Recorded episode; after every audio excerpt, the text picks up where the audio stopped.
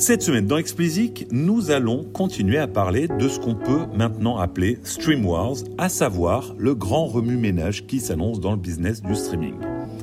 Nous continuerons avec les GAFA, puisqu'après Amazon, c'est YouTube Music qui communique sur son insolente croissance. Nous terminerons par une note un poil plus terre à terre avec Spotify qui s'apprêterait à lancer ses propres stories. Allez, commençons par Stream Wars, ou l'affrontement sauvage à venir sur le marché du streaming. Et notez bien que je dis stream, tout court, sans préciser si on parle d'audio ou de vidéo. C'est délibéré. Puisque l'avenir, c'est pas de savoir qui de l'audio ou de la vidéo gagnera, mais ce qui se dessine consiste plus en une offre d'abonnement multiservice qui donnera accès à toute une série de contenus et de services donc. Il serait plus juste de parler de subscription wars, mais ça sonne beaucoup moins bien, faut le dire. Bref, qui sont les forces en présence? Apple. Apple propose de la musique, du podcast, de la vidéo et du stockage pour accompagner ces produits et pouvoir ainsi vous vendre mensuellement un abonnement en plus du remplacement de votre device tous les euh, X mois ou années.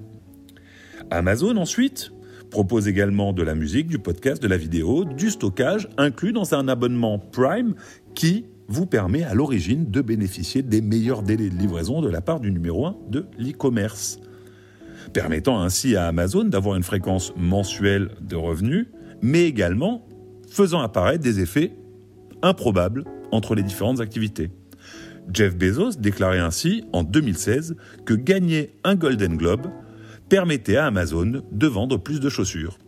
Continuons avec un acteur et pas des moindres, Google YouTube, qui a mis de l'ordre dans son offre musique et l'a enfin rationalisé et fait cohabiter harmonieusement euh, son offre gratuite avec son offre premium vous l'aurez compris, dans les mois, années à venir, il sera de plus en plus difficile de convaincre vos abonnés de rester chez vous si vous, vous ne proposez pas pardon, une offre aussi riche et diverse que celle que je viens de vous citer. Côté musique, on peut se demander comment Spotify pourra lutter contre ces acteurs avec son offre plus restreinte, même si son ouverture vers les podcasts et ses velléités d'aller dans le monde du sport démontrent une envie d'ouverture, ou un besoin même. Côté vidéo, on peut se poser la même question pour Disney ou Netflix. D'ailleurs, les plus fidèles d'entre vous se rappellent que nous avions longuement parlé d'une possible voire souhaitable alliance entre Netflix et Spotify pour affronter ce marché. Cette semaine, un article se demandant si Disney devrait racheter Spotify nous fait replonger dans le sujet. Alors rien d'étonnant vu que Disney vient de lancer Disney ⁇ à peu près au même moment qu'Apple a lancé Apple TV ⁇ il est logique de se demander donc si Disney est armé pour lutter. Alors à première vue, Disney a le plus attractif des catalogues vidéo, encore un peu plus unique d'ailleurs depuis le rachat de Lucasfilm et Marvel. On pourrait penser que sur le marché du streaming vidéo, la qualité des contenus proposés suffira à distancer la concurrence.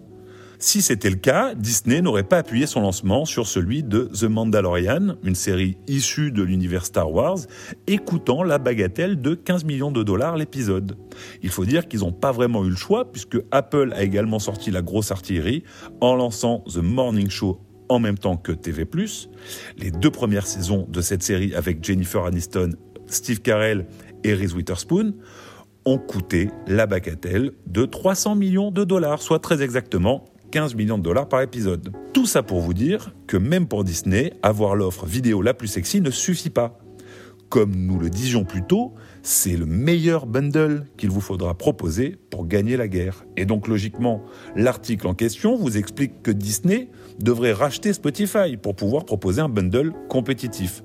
D'autant plus que Spotify propose un très bon produit et leader de son marché donnerait ainsi accès à Disney à un peu moins de 250 millions d'utilisateurs actifs. L'article insiste enfin sur le fait que Disney devrait aller piocher dans ses poches qui sont suffisamment profondes pour effectuer un rachat pur et simple et pas une joint venture ou quoi ou qu'est-ce. Alors Disney ou Netflix ou un autre d'ailleurs, pensez-vous que Spotify sera racheté dans l'année qui vient? Bah, c'est tout le sujet. Dans le prolongement direct de ce que nous venons de dire, je voudrais rebondir sur YouTube Music qui a annoncé avoir 77 millions d'utilisateurs actifs fin 2019, remettant en cause par la même occasion le TRC annoncé ici la semaine dernière dans le streaming audio. YouTube Music est donc passé d'environ 8 millions d'utilisateurs actifs fin 2017 à 77 millions fin 2019. Même s'il reste nettement derrière Spotify et ses 248 millions d'utilisateurs actifs mensuels, YouTube vient bousculer Apple et Amazon, c'est clair. La croissance de YouTube vient principalement des pays en développement, comme l'Inde ou le Brésil par exemple, où la notoriété de son offre vidéo gratuite, qui rappelons-le a 2 milliards d'utilisateurs actifs mensuels, lui permet de faire une énorme différence. Alors ce sont principalement, disons-le, des comptes financés par la pub, c'est vrai. En Inde par exemple, il y a 10 millions d'utilisateurs actifs, dont la majorité sont des comptes financés par la pub. Mais sur ces 10 millions, 800 000 sont abonnés et ça fait de YouTube le numéro un des services premium dans le pays. Rappelez-vous que YouTube Music est maintenant installé par défaut sur tous les nouveaux téléphones Android. Cela confirme un peu plus ce que je vous disais la semaine dernière, pardon.